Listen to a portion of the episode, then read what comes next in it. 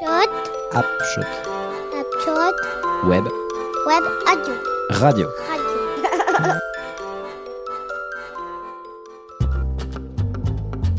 Le commun des vivants. Contes du chat. Contes do mundo et du chat.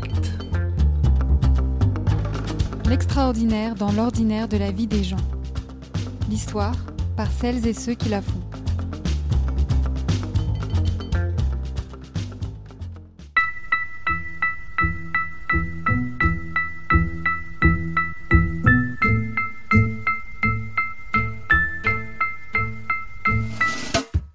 Deuxième épisode de notre rencontre avec Camille Morvan se concentre sur la création de son entreprise, Goshaba, qui répondait à son besoin de voir ses recherches sortir du laboratoire pour avoir un impact à plus grande échelle.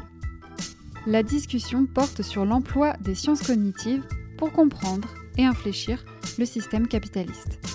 En d'autres termes, est-il possible d'user des sciences cognitives pour réinitialiser nos manières d'agir, de penser, de se raconter, pour que l'objectif de nos vies ne soit plus le profit mais le bien vivre Je vous souhaite à tous une bonne écoute. Alors, il y a deux trucs sur Goshaba. Le... La base de la base de Goshaba, c'était de dire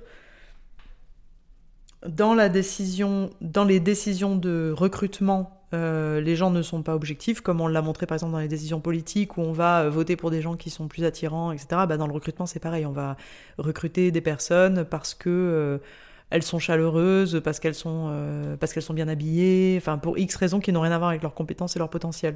Donc L'idée de Goshaba, c'est de dire on va objectivement mesurer si les gens ont une chance d'exceller ou d'être bons dans un job donné. On file ça au RH et au manager et du coup ils recrutent les gens en fonction de leur potentiel réel et pas en fonction de leur apparence, de leur nom, de leur CV, de leur euh, histoire, etc. Euh, donc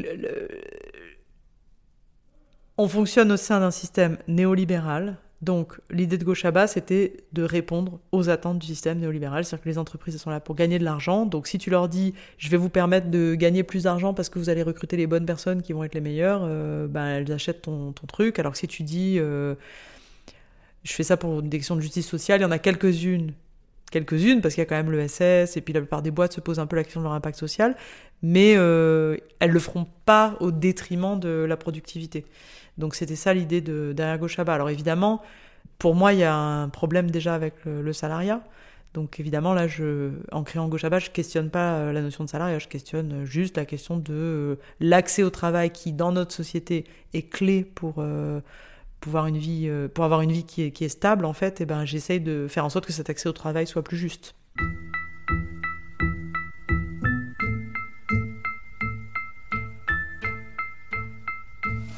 Alors la, la, technologie, elle est basée sur ce que je faisais en recherche quand j'étais en laboratoire, c'est que je développais des outils pour mesurer les traits cognitifs, comment les gens raisonnent, donc est-ce qu'ils ont une bonne mémoire, est-ce qu'ils savent gérer la complexité, est-ce qu'ils peuvent euh, comprendre les émotions des autres à partir d'images, etc. Donc ça, c'est ce que je faisais en labo. Et pour Goshaba, on a pris ces protocoles expérimentaux de laboratoire, ces expériences, on les a raccourcis, on les a transformés en jeux vidéo. Euh, je vais parler de la mémoire. La mémoire, il y a deux trucs. Il y a la mémoire de travail et la mémoire long terme, on va dire. Hein. Donc la mémoire long terme, c'est tu te rappelles de tes souvenirs de vacances. La mémoire à court terme, c'est je me souviens de ce que je viens de dire là, la phrase d'avant, ce qui fait que je vais pouvoir vous amener dans un raisonnement. Euh, et donc la taille de ta mémoire de travail fait que tu peux avoir des raisonnements plus ou moins euh, complexes. C'est comme la RAM d'un ordinateur, tu vois. À un moment donné, l'ordinateur, il a le disque dur avec plein de trucs dedans, la RAM avec moins de trucs dedans, et c'est avec cette RAM qui travaille. Quand on veut donc pourquoi c'est important de mesurer la mémoire de travail, c'est parce que du coup c'est ça qui va te permettre au boulot d'être productif. Hein. Euh, en laboratoire pour mesurer la mémoire de travail, on présente en succession des lettres, ça va être A, B, A, C, C, D, B, et on te demande telle lettre, est-ce que deux lettres en arrière tu l'as vu ou pas?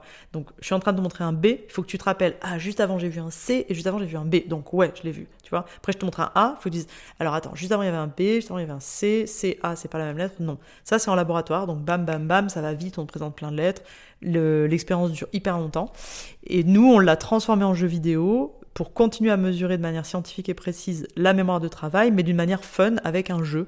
Donc en l'occurrence, on n'utilise plus des lettres, on utilise des poissons. Et les poissons, ils ont une texture, une forme, tu vois, des petites caractéristiques. Donc on a fait ça sur un certain nombre de tests cognitifs qui nous permettent de mesurer euh, la capacité à lire les émotions des autres, la capacité à comprendre leurs intentions, bon, toutes sortes de choses. Et donc la technologie Goshaba, c'est toi, t'es candidat ou candidate pour bosser chez McDo, par exemple. Tu vas cliquer sur le lien de candidature, ça va t'amener sur ton mobile vers une série de jeux vidéo. Tu joues à ces jeux vidéo et à la fin, ça te dit, bah super, voilà ton score, euh, et voilà comment tu te situes par rapport à la population des autres gens qui ont passé ce jeu. Comme ça, tu as une idée tout de suite si tu as une chance d'être recruté ou pas. Et le recruteur en face, il a pareil, le même rapport qui dit, euh, voilà, ben Tartampion, euh, il est à tel endroit. Donc, en fonction de ses scores à ces jeux, il va être bien ou pas pour bosser dans un McDo. Juste pour préciser, parce que souvent les gens euh, sont choqués, de, ils se disent euh, Ah, bah du coup, c'est inhumain comme manière de sélectionner. En fait, il faut bien se rendre compte qu'aujourd'hui, si on sélectionne pas comme ça, on sélectionne sur la base du CV. Et le CV, euh, les recruteurs, ils ont 30 secondes pour les voir, ils les regardent euh, comme ça, tac, tac, tac, ça passe hyper vite. Et surtout sur le CV, on n'a aucune idée des soft skills des candidats, donc de leurs compétences techniques. Est-ce qu'ils vont arriver à travailler en équipe euh, Est-ce qu'ils vont faire preuve de créativité Tu vois, ça, on peut pas le voir sur un CV.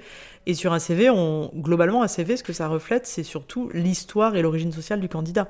Donc, si on veut pouvoir donner à tous et toutes la chance d'avoir des jobs euh, qui les intéressent, eux, les candidats, euh, il vaut largement mieux passer par un outil comme Gochaba.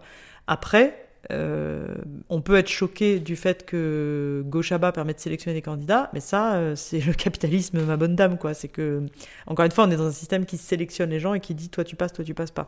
Ça, évidemment, nous, on le, avec une entreprise, on, on combat pas ce truc-là. Par contre, on combat le truc de euh, je sais pas, euh, Mohamed ou Sonia n'ont pas leur chance parce qu'ils ont grandi euh, dans un quartier qui a une mauvaise réputation, par exemple. On va combattre ce biais-là. Que combat les discriminations à l'embauche, ces jugements nourris par différents biais cognitifs dans le cadre du recrutement et qui excluent des personnes de l'emploi. Malgré sa dimension sociale, Gochaba sert le néolibéralisme et les entreprises qui cherchent à recruter les meilleurs profils pour réaliser plus de profits. C'est un bras armé du système néolibéral. Alors comment Camille Morvan vit-elle cette dissonance cognitive? Je la vis pas très bien, mais je pense que je la vis pas plus mal que beaucoup de nos contemporains. Euh, c'était euh, une, une députée écolo, malheureusement je me souviens plus de son nom, j'ai adoré ce qu'elle disait. Elle disait en fait, euh, donc toi t'es écolo et tu vas parler à des gens et tu vas leur dire euh, ouais bah toi t'es pas écolo parce que t'as une BM euh, ou t'es pas écolo parce que tu prends l'avion. Elle disait en fait faut pas rentrer dans ce genre de débat là parce que sans le vouloir tu vas forcer la personne à défendre un système de valeurs qu'à la base elle ne défend pas. À la base la personne elle a une BM ou elle prend l'avion parce que c'est ce que la société lui propose. Elle a, le choix un peu, mais globalement, on se retrouve on se retrouve tous à vivre dans un système qui nous dépasse, qu'on n'a pas construit, qu'on n'a pas choisi. Euh, donc, euh, je pense que cette tension entre les valeurs que je porte et les valeurs que je déploie, elle existe franchement chez tout le monde. La plupart d'entre nous ont cette tension en nous et ben, peut-être que ça fait justement partie de ces fameuses tensions euh, psychiques dont je parlais tout à l'heure, qu'il faut pas mettre sous le tapis. Peut-être qu'il faut se dire, bah ouais, en fait, ça fait partie de la vie, cette tension-là. Euh, qu'est-ce que je peux faire pour, pour résoudre, pour réduire cette tension euh, sans me plonger euh, dans l'abrutissement par le travail, le chocolat ou les drogues, quoi? C'est est-ce que je peux apporter quelque chose au système qui va faire que cette tension va, se va diminuer parce que le système s'améliore? Je pense que là où on transforme le monde, c'est qu'on permet à des gens qui avant n'auraient pas accès à certains jobs d'y avoir accès. Donc par exemple, euh, Accenture, qui est une, entreprise de conseil et qui est traditionnellement recrutée dans des écoles prestigieuses, aujourd'hui recrute à la fac. Alors, si on imagine que Sonia n'aurait pas pu trouver un boulot euh, bien payé, euh, confortable, etc., et qu'elle aurait trouvé un boulot de merde, que là elle trouve un boulot bien payé, que parce qu'elle trouve un, boulot bien payé, elle peut se payer un appart, que parce qu'elle est plus tranquille, elle peut commencer à nourrir sa réflexion. Moi, ma conviction, c'est que c'est intéressant d'avoir des Sonia, parce que peut-être que Sonia, elle, elle aura d'autres idées aussi de choses qu'elle peut apporter au monde. Peut-être plus que euh, François Xavier. J'ai rien contre les François Xavier, mais juste comme il y en avait déjà plein chez Accenture qui avaient déjà leur job, il n'y a peut-être pas besoin d'en rajouter un. Donc moi, moi, dans cette question de la diversité, je crois dans le fait que ça vaut le coup d'investir dans des talents différents. Après, rien ne garantit que Sonia euh, va pas être euh, une perverse, euh, tu vois, j'en sais rien. Mais ma croyance à moi, c'est que c'est que c'est important de sécuriser financièrement des personnes différentes de celles qui l'ont toujours été. Et c'est la marge de manœuvre qu'on a aujourd'hui dans ce système-là. Après, il y a un autre sujet, c'est aussi que les entreprises avec lesquelles on travaille, euh, normalement, sont quand même porteuses d'un minimum de sens. Euh, alors, on ne travaille pas avec Amazon. Par contre, oui, on travaille avec McDo. Euh, McDo, d'un côté, tu peux dire c'est de la malbouffe, ça paye mal les gens, c'est des boulots de merde, etc. D'un autre côté, quand tu as un impact positif sur une société comme McDo, d'un coup, tu as un énorme impact positif. Tu vois, le jour où McDo a décidé qu'ils allaient utiliser des porcs, qu'aux États-Unis, ils ne pouvaient plus acheter de porcs qui avaient eu des vies abominables, mais qu'il fallait qu'il y ait eu un minimum de qualité de vie, ben, le jour où McDo décide de ça, c'est pas la même chose que le jour où euh, ton resto euh, du coin de la rue décide de faire ça. Et c'est bien dans les deux cas. Mais donc moi je pense que c'est quand même intéressant de travailler avec donc les, entreprises aujourd'hui sont des, systèmes euh, pervers quoi qui font du mal au monde. Mais si tu peux les rendre un peu moins perverses, peut-être que l'impact en vaut la chandelle, tu vois. Euh, ça résout pas tout, mais s'il y avait une façon simple de tout résoudre, on l'aurait déjà fait. Quelqu'un l'aurait déjà fait. Les biais cognitifs peuvent-ils permettre de changer la société, créer du commun, s'organiser sans domination, favoriser l'émancipation individuelle et collective? Si, ce qu'on se dit, c'est que la solution, elle vient de l'esprit critique et de la liberté de chacun, alors on ne peut pas dire qu'on va appliquer une méthode pour, euh, quelque part, les, euh, les influencer, tu vois pour moi, c'est la, question. Euh, la question est vraiment hyper intéressante parce que à partir du moment où tu utilises un outil que tu déploies euh, comme du napalm sur une forêt euh, pour faire changer les gens, peut-être que déjà là tu te trompes, tu vois. À mon avis, hein. je pense que le la c'est un outil, donc c'est un outil comme la philosophie, comme l'éducation populaire, comme euh, pourquoi pas la méditation, tu vois, j'ai pas la méditation en négatif, mais aussi en positif. C'est un outil comme d'aller faire des balades dans la forêt, c'est un outil comme euh, la colère, la colère c'est un outil aussi. Euh, dans l'état de mes réflexions aujourd'hui, l'impression que j'ai, c'est que la solution pour créer des communs, pour arrêter de démolir la planète, etc., j'ai l'impression que la solution, c'est d'encourager à une forme d'esprit critique et encourager une forme d'esprit critique, ça veut dire par définition que tu ne peux pas appliquer un pouvoir sur des gens. Donc que tu sois euh, la personne qui a fait des sciences cognitives ou que tu sois un gourou d'une secte, si tu décides d'appliquer ce pouvoir et de faire changer les gens, bah ça y est, t'as perdu en fait. T'es pas dans l'esprit critique, t'es pas dans la liberté quoi. Je pense qu'il y a un truc vraiment intéressant sur. Euh, enfin, moi, c'est en tout cas une question que je me suis beaucoup posée de est-ce que tu changes le système de l'intérieur ou de l'extérieur? Et ben, les deux, hein, pourquoi pas, les deux, les, deux, mon général. Le truc, c'est. Euh, que chacun, chacune, qu'est-ce qu'on apporte à l'endroit où on a quelque chose d'intéressant à apporter. Et du coup, j'ai donné un autre exemple. Donc, bon, déjà, moi, j'ai l'impression que ce qu'on apporte aux, entreprises, c'est plus de diversité, donc potentiellement des gens qui ont des chances qu'ils n'auraient pas eu autrement. On apporte aussi autre chose, enfin moi en tout cas, en tant qu'individu, j'apporte par exemple dans ma boîte un des troubles psychiatriques euh, connus, c'est les troubles obsessionnels. Les troubles obsessionnels fonctionnent très très bien avec le fait de se perdre à fond dans le travail. Et donc le néolibéralisme profite des troubles obsessionnels en... Enfin, les gens sont corvéables à merci, parce que ça marche bien avec leur névrose. Ben, moi, dans ma boîte, c'est un truc que je... sur lequel je mets un, veto absolu, le, travail euh, comme ça, obsédant auprès des gens auxquels je peux, c'est-à-dire euh, mes associés, ils font ce qu'ils veulent. Mais par contre, euh, au niveau des salariés, au niveau du rythme de travail qu'on met en place, etc., on est radicalement opposé à des durées de travail délirantes. Là, tu vois, on a recruté un VP Sales récemment, donc quelqu'un qui a un niveau très élevé dans la boîte, le mec, il bosse les week-ends et tout. Moi, je dis, bah en fait, non. Enfin, tu vois, si tu veux, tu bosses les week-ends le premier mois, mais après, t'arrêtes, parce que c'est complètement contraire à mes valeurs. Tu vois, donc le système, est-ce que tu le changes de l'intérieur ou de l'extérieur? Ben déjà, si chacun fait ce qu'il peut là où il est, déjà c'est pas mal. Et puis après, euh, après la réflexion continue. Tu vois, c'est moi mon truc c'est pas de m'arrêter là et de me dire euh, bon ben j'ai cette tension là psychique. Euh, d'un côté je fais un peu des trucs bien, mais d'un côté je suis dans le système néolibéral. Ben, c'est aussi de cette expérience là j'apprends au sein de cette expérience-là, j'influence d'autres personnes, pas parce que je prends le pouvoir sur elles, mais parce que je propose une vision du monde euh, qui, qui, peut peut-être leur plaire. Et un des trucs que je fais beaucoup, c'est que je fais pas mal de conférences en entreprise sur la singularité et sur un peu ce qu'on se dit aujourd'hui, sur le fait que je pense que c'est important que chacun trouve un peu sa voie et que c'est possible, tu vois, que on n'a pas besoin d'avoir euh, euh, quelque chose ou quelqu'un qui nous dit quoi faire. Aujourd'hui, c'est plus les religions qui nous disent quoi faire, c'est le système néolibéral qui nous dit euh, consomme, consomme, bosse, tu vois, etc. Ben moi, je me balade en entreprise en disant, ben non, en fait, faut arrêter de croire ça. C'est quand même intéressant, tu vois, c'est quand même pour le coup, je suis payé par le système pour dire que le système a un problème. C'est quand même pas mal parce que c'est un, c'est un fonctionnement qui est durable euh, tant que je gagne de l'argent. Après, si j'en gagne plus, euh, ça marchera plus. Mais le temps que je gagne de l'argent, je peux, à l'intérieur du système, dire que le système a un problème. Je pense que critiquer, c'est quand même utile aussi. Il hein. faut construire, mais c'est bien de critiquer aussi.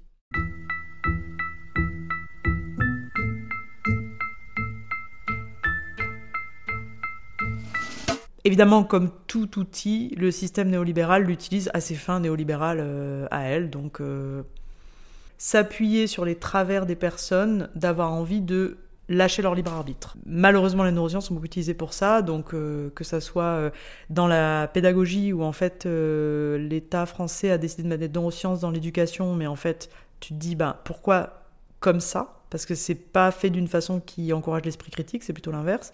Et après, il y a l'utilisation des neurosciences dans la pub, avec le neuromarketing, etc. Donc, euh, l'outil neurosciences, il peut être utilisé pour plein de trucs. Moi, j'ai un pote qui milite justement pour enlever les publicités dans le métro en utilisant les arguments neuroscientifiques. Bah, ce mec-là, euh, il n'a pas été sollicité par le gouvernement pour euh, mettre en place des lois, tu vois. C'est comme un peu tout, je trouve, dans notre société néolibérale, c'est les trucs négatifs, toxiques et pervers ils arrivent pas parce qu'il y a un mastermind euh, dans sa tour qui décide et qui complote. Ça arrive parce que chacun d'entre nous, on a en nous cette violence-là du système.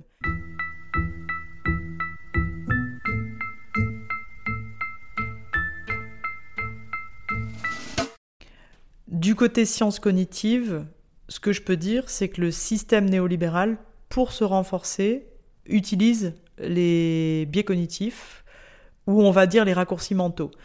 Je vais donner un nouvel exemple de raccourci mental que je n'avais pas donné avant. C'est euh, l'être humain euh, kiffe le sucre et alors il surkiffe le sucre mélangé à du gras parce qu'en fait le sucre. Alors ce qu'on dit en termes de théorie de l'évolution, c'est que le sucre avant il y en avait juste dans les fruits et c'était assez rare. Et du coup quand tu tombais sur un arbre fruitier ou sur un truc avec des baies, bah tu, les manges toutes parce que tu sais pas quand tu vas revenir, euh, voilà.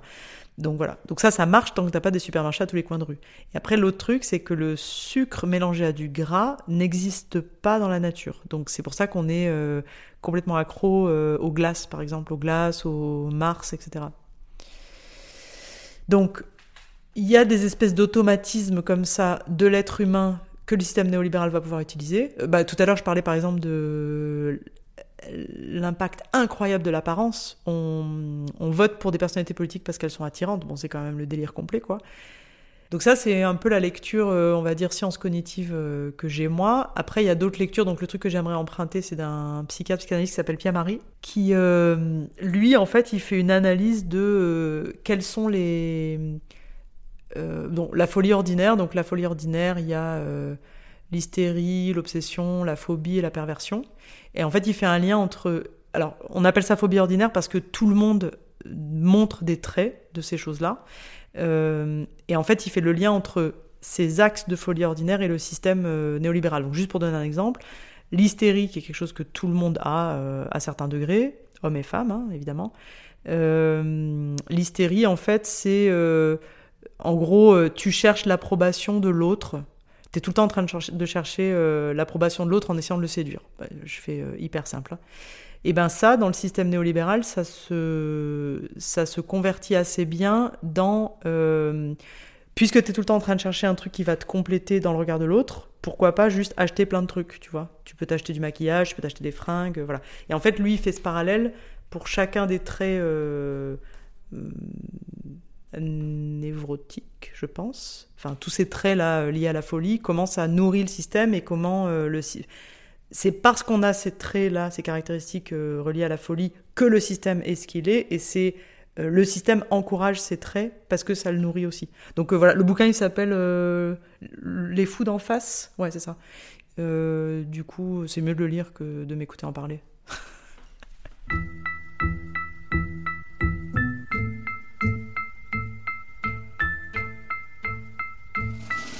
La capacité à mettre en œuvre des outils qui vont nous amener à plus de liberté ou à plus d'envie de liberté, pour moi, c'est quand même euh, c'est l'éducation hein, aujourd'hui. Euh, tu vois, c'est avant je prenais pas mal le développement personnel, la thérapie, tout ça. Alors maintenant oui, la thérapie, mais juste certaines formes de thérapie parce qu'elles sont clairement pas toutes égales. Et il y a effectivement des grosses dérives du développement personnel qui peuvent amener euh, juste les gens à devenir des super consommateurs parce que en gros ils réduisent Enfin, ils deviennent des super agents du système néolibéral parce que euh, ils sont capables d'être heureux euh, en méditant et donc après euh, ils vont au supermarché. Et puis du coup, au passage, ils n'ont pas besoin, puisqu'ils méditent pour limiter leur souffrance, ils n'ont pas forcément besoin de réfléchir à comment réellement limiter les souffrances en agissant sur le monde. Quelle que soit la démarche dans laquelle chacun, chacune s'engage, je pense qu'il faut comprendre que la souffrance, la douleur psychique fait partie de la vie et qu'il ne faut pas essayer à tout prix de la réduire en achetant des trucs, en achetant des voitures, en mangeant du chocolat, en prenant des drogues ou des médicaments. Enfin, il faut pas, chacun fait ce qu'il veut, chacun fait ce qu'il peut. Mais en tout cas, là où je pense qu'il n'y a pas de fatalité, c'est que beaucoup d'entre nous se rendent compte que cette souffrance fait partie de la vie et que pour réduire cette souffrance, il y a aussi, c'est bien de manger du chocolat de temps en temps, t'en as besoin, mais il y a aussi agir sur le monde de sorte à ce que d'autres puissent aussi se poser la question avec toi, en fait. Tu proposes aux autres de se poser des questions, de se questionner, et puis toi, tu te nourris de ce que tu apprends des autres aussi. Et c'est... Donc voilà, donc pour moi, il n'y a pas de fatalisme, parce que ça aussi, c'est un besoin humain, il me semble, quand même, de d'aller échanger. Tu vois, il y a quelque chose quand même de plaisant, sinon on serait pas là à passer euh, des heures à réfléchir, à lire des bouquins ou à enregistrer des podcasts. Il y a un côté quand même plaisant à réfléchir, euh, et puis donc la solution, c'est que cette réflexion, elle amène vers euh, plus de liberté, plus de sens critique, plus d'autonomie, sans chercher à tout prix à réduire les souffrances euh, psychiques. La peur nourrit le système néolibéral et cette peur surgit d'un manque de sens et d'éducation qui renforce le néolibéralisme. La perte de sens s'exprime beaucoup dans le travail, une notion centrale de nos vies qui demande à être redéfinie à travers la perspective du désir. Plus les individus qui composent le collectif font des choses basées sur leur propre désir, plus il y a de chances que le truc fonctionne. Et en fait, le problème, c'est que tous, la plupart du temps, on fait pas les choses basées sur le désir, on fait des choses basées sur euh, l'envie de plaire, euh, l'envie de répondre à une injonction parentale, l'envie de répondre à une injonction sociale, etc c'est là où, tu vois, tout à l'heure quand je disais euh, développement personnel et thérapie, ça suffit pas, gna gna gna, mais c'est aussi, euh, c'est aussi un peu un prérequis, quoi, de s'être suffisamment posé de questions sur soi pour comprendre quelles sont ses motivations, motives en anglais, vraiment qu'est-ce qui nous pousse à agir. Et le Graal, c'est euh, d'agir parce que t'en as envie. T'as envie d'agir comme ça. Et c'est tant que t'as pas ça dans un collectif, tant que t'as pas des individus qui ont suffisamment déconstruit leur motivation, je pense que ça va tout doucement continuer à aller vers euh, des situations autoritaires en fait. Moi j'ai cette croyance-là. Tout le monde, il me semble, est égal face à cette notion de, de désir. Est-ce que j'en ai envie, est-ce que j'en ai pas envie? Qu'on soit riche ou qu'on soit moins riche, il me semble que cette question, elle se pose exactement de la même façon. Parce qu'en fait, quand tu es riche, bah, tu vois, euh, Elon Musk, il est riche, mais il est loin d'être libre, puisque son délire dans la vie, c'est d'être plus riche que les autres. Donc, euh, euh, alors que tu peux avoir, moi je sais pas, je prends l'exemple de ma petite sœur qui est musicienne, elle est 100 fois plus libre qu'Elon Musk parce qu'elle suit une passion. Alors, une passion, c'est pas forcément un désir, mais en tout cas, déjà, on s'en rapproche, quoi. C'est peut-être ça le point important, tu vois c'est d'arrêter de croire que l'accès à un patient, à une désir, etc., il serait réservé à quelques happy few. Peut-être qu'il faudrait juste qu'on débunk ça, qu'on tue ce mythe-là. En lien avec cette question de l'accessibilité à l'objet de son désir, il est essentiel d'apporter la réalité des classes sociales. Camille Morvan partage son opinion sur ce qui, selon elle, nous empêche d'atteindre cette liberté de jouir de nos désirs. Le sujet du transfuge de classe, c'est un sujet qui m'intéresse depuis longtemps, aussi parce que euh, j'ai développé une maladie auto-immune et qu'en fait, euh, à l'époque euh, où, j'ai développé ça, je, lisais de la recherche sur le sujet et il disait qu'en fait, les transfuges de classe sont plus probables. C'est plus probable d'avoir une maladie auto-immune quand tu es transfuge de classe. C'est quand même un truc de fou. Parce qu'il y a un côté euh, où tu t'es fait violence. Alors c'est pas le cas de tout le monde. Tu peux être transclasse euh, parce que ça t'est tombé dessus, mais en fait souvent euh, été, tu t'es fait violence pour être transclasse et cette violence elle se matérialise par des symptômes physiques. Mais ce qui est intéressant c'est qu'on peut penser au mal de dos, aux migraines, aux trucs un peu psychosomatiques. Mais en fait même un truc aussi profond qu'une maladie auto-immune peut être lié à cette mentalité de euh, je décide d'ignorer la réalité sociale et je vais y aller et je vais y arriver euh, toute seule comme une grande quoi. Enfin, c'est à quel point en fait les classes sont violentes parce que t'en viens quand même à des maladies.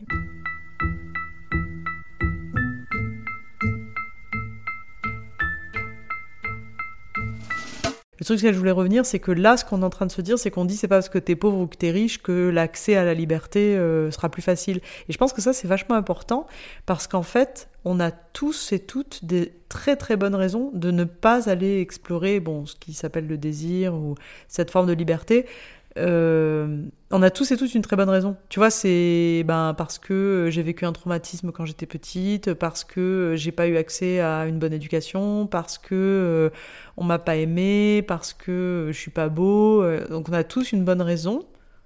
Et, et c'est bien ça, c'est bien ça le problème. C'est en fait c'est parce qu'on se cherche des raisons. C'est pas que les raisons ne sont pas vraies, les raisons elles sont vraies. Oui, d'avoir eu un traumatisme, euh, ça te plombe et après tu galères. Euh, oui, euh, je sais pas moi, d'avoir un problème de santé, ça va être plus difficile de faire certaines choses. Mais c'est pas ça le sujet. Le sujet, ce qui nous empêche d'atteindre notre désir ou notre liberté, c'est le fait qu'on n'en a pas vraiment envie. Enfin, tu vois, c'est un peu la poule et l'œuf. C'est le fait qu'on n'en a pas vraiment envie, c'est qu'on n'ose pas. Et donc, on se trouve tous des super bonnes raisons. Faut se rendre compte qu'il n'y a pas d'autre choix. Il y a y a rien d'autre. Il y a pas, ça va pas nous être donné. La société ne changera jamais. Tu vois, la tu disais tout à l'heure, euh, j'aimerais bien voir des utopies à grande échelle. En réalité, il y a peu de chance. C'est pas impossible, mais il y a peu de chance. Et je pense qu'on se trouve tous des trucs comme ça, tu vois. Euh, je sais pas, euh, moi un jour j'aimerais bien écrire un best-seller, mais en fait, comme je suis une femme, personne me publiera. Ben. Ok. Et donc, tu fais quoi de ça? On n'a pas le choix en fait. La planète a des, a des ressources limitées. Donc on peut discuter tout ce qu'on veut, euh, les gens peuvent être climato-sceptiques, tout ce qu'ils veulent. Il y a un moment, les ressources sont limitées. Donc de toute façon, ça n'ira pas plus loin que les ressources. Bah, c'est un peu pareil sur le désir. De toute façon, il n'y a pas d'autre choix en fait que, que d'aller chercher son désir, quel que soit son contexte. Qu'on soit blanc, noir, femme, homme, pauvre, riche. Euh, pour moi, il n'y a, pas d'autre voie vraiment. Enfin, si, toutes les autres voies, c'est les voies actuelles. Euh, je me soumets à un système et je le regrette. je me dis, ah zut, oh là là. Mais c'est normal, on, fait tout ça, tu vois. Mais je vois pas d'autre voie, je vois pas d'autre issue que de. Que, que de le faire, en fait. Et je dis pas quand on veut, on peut. Tu vois, c'est pas ça le sujet, c'est pas quand on veut, on peut. C'est aussi quand on peut, on veut. Il y a aussi ça. Donc, et je pense que chacun et chacune, dans nos vies, il y a des choses que l'on peut faire. Peut-être que en commençant par s'intéresser à ça, peut-être qu'en s'intéressant plus à ce que je peux faire, on saura ce qu'on veut faire plutôt que de regarder ce qu'on ne peut pas faire. Là où le système nous empêche, tu vois. C'est une espèce d'épreuve du réel, le mm. quand on peut, on veut. Et quand des humains osent vivre leurs désirs démesurés, est-ce qu'il reste de la place pour les désirs des autres? Camille Morvan appelle à mesurer ses désirs au réel et à prendre conscience qu'il existe des réels fabriqués par le système. Il y a une différence entre qui nous impacte au quotidien versus le réel. Il y a... C'est pas parce que le système nous impacte que le système est 100% réel. Par contre, il a une réalité aujourd'hui. Pour moi, il y a aussi une question de, de laps de temps. C'est oui, on peut changer le système néolibéral, mais peut-être que là, tout de suite, dans la conversation qu'on a aujourd'hui, on est toutes les deux obligés d'accepter une certaine réalité de ce système. Et moi, j'ai un peu la même chose justement par rapport au sexisme. Ça, c'est un truc vachement intéressant parce que pour moi, le sexisme, c'est une construction à 100%. Donc j'ai vécu euh, la plupart de ma vie en me disant, bon, parce que c'est une construction, on s'en cogne, euh, de toute façon, moi, je vais me socialiser comme un garçon, donc euh, pas de problème. En fait, non, parce que concrètement, j'ai voulu être footballeuse professionnelle, ben, à mon époque, ça se faisait pas trop. Ou ce que je provoque quand les gens me voient, ils voient une femme et eux, ils ont une conception de la femme qui est X, Y, Z, ben, en fait, c'est quand même du réel. Tu vois Et je suis d'accord avec toi que ce truc il se change et que c'est une construction. Mais c'est pas parce que c'est une construction que c'est pas du réel à un moment donné, quoi. Et donc il faut quand même composer avec. D'ailleurs, il y a plein de réductions comme ça qui sont insupportables. Et du coup, sur la question du genre euh, ou de la race, c'est l'essentialisation. De dire euh, les femmes sont comme ça, les noirs sont comme ça. Ce truc-là, il est complètement. Bon, il est insupportable. Mais surtout, il est faux. Euh, enfin, il est faux. Qu'on dise les mammifères naissent avec des caractéristiques particulières, oui, ça c'est vrai. Après, ces caractéristiques particulières impliquent que les femmes elles sont dans le Caire et les hommes ils sont dans je sais pas quoi, bon bah ça, euh, euh, a priori c'est quand même majoritairement faux et puis surtout il faudrait arriver à prouver euh, ce qui est vrai, ce qui est pas vrai.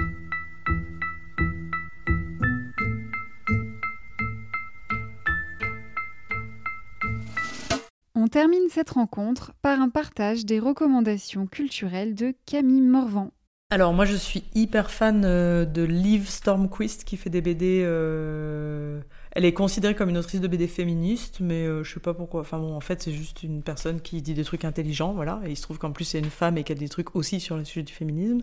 Grandeur et décadence qui est ouf. Les sentiments du prince Charles sur la création du sentiment amoureux et comment ça participe du capitalisme, c'est trop bien. Euh, dans les gens que j'aime bien suivre euh, en ligne, qui font des petits posts intéressants de temps en temps, assez radicaux, mais très ancrés dans le réel, il y a donc Thomas Wagner sur euh, l'environnement avec le média Bon Pote, et un mec qui s'appelle Vincent Edin qui a créé un bouquin qui s'appelle La charité se fout de l'hôpital. Donc justement sur comment on détruit les communs et on... ensuite on... les riches se pavanent en faisant de la charité et que en fait c'est pas comme ça que ça devrait marcher. Il y a un auteur que j'ai cité là, donc euh, Pierre-Marie, sur la partie euh, comment nos névroses euh, façonnent le système et comment le système s'appuie sur les névroses. Ensuite, il y a un podcast que j'aime bien, justement sur les sciences cognitives, qui s'appelle Système 1, Système 2, de Guillaume, je me souviens plus son nom de famille. Voilà, je pense que c'est... Ah oui, non. En fait, il y a un bouquin que je cite tout le temps, qui a rien à voir. Enfin, si en fait ça a à voir avec les sciences cognitives, mais d'une façon très très très indirecte. Ça s'appelle euh, Un jardin dans les Appalaches de une autrice qui s'appelle Barbara Kingsolver et elle explique comment euh, la façon dont on se nourrit peut être quelque chose de positif ou de négatif pour la planète et comment euh, elle elle part du principe euh, américain. Donc elle dit voilà aux États-Unis euh, aujourd'hui il y a plein de multinationales qui font des trucs super dégueux et on mange comme ça mais en fait ça n'a pas toujours été le cas et ça peut être différent et voilà comment. Et elle est hyper inspirante cette femme. Ah oui et il y a une autre autrice que j'adore de BD qui s'appelle Alison Bechdel euh, qui a écrit un bouquin qui s'appelle C'est toi ma maman, qui est sur le alors c'est sur la psychanalyse, mais euh, la meuf est géniale quoi. Alison Bechdel sur la théorie du genre, euh, elle est lesbienne et elle parle beaucoup de de en quoi le fait d'avoir des lesbiennes c'est bien pour le monde parce que souvent elles sont engagées politiquement. Enfin c'est assez intéressant. Ce que je retiens de cet échange avec Camille Morvan, c'est qu'il est nécessaire de croiser les sciences, les connaissances et les idées pour déployer une compréhension d'ensemble, sans écarter des données scientifiques, ni occulter des problématiques sociales ou passer sous silence des faits historiques. Si l'on veut les libertés et l'émancipation des peuples, alors utilisons les outils qui existent, en les détournant de leur raison d'être première. Infiltrons les rouages du néolibéralisme pour y déposer les grains de sable qui feront grincer le système. Refusons les injonctions. Aujourd'hui, il est vital de dire non pour prendre le temps de faire pousser sa pensée critique et repousser un réel hégémonique soi-disant normal. Ne nous enfermons pas dans des jugements de valeur. Reposons-nous demain les questions auxquelles nous avions répondu hier. Faisons vivre des alternatives pour diversifier notre monde. Célébrons les multitudes et ayons des doutes quant aux normes établies. Et je ne le répéterai jamais assez, ne vous contentez pas de la première page Ouvrez grand les yeux et allez voir jusqu'à la dernière page de quoi il s'agit. Et quand vous avez terminé, continuez. Allez au-delà dans les ouvrages qui se trouvent à côté. Il n'y a rien de plus puissant que les peuples éveillés. Et vous, que retenez-vous de votre rencontre avec Camille Morvan? Si vous prenez 15 minutes pour regarder votre chemin, que voyez-vous? Quelles sont les grandes étapes de votre vie qui ont fait de vous ce que vous êtes aujourd'hui?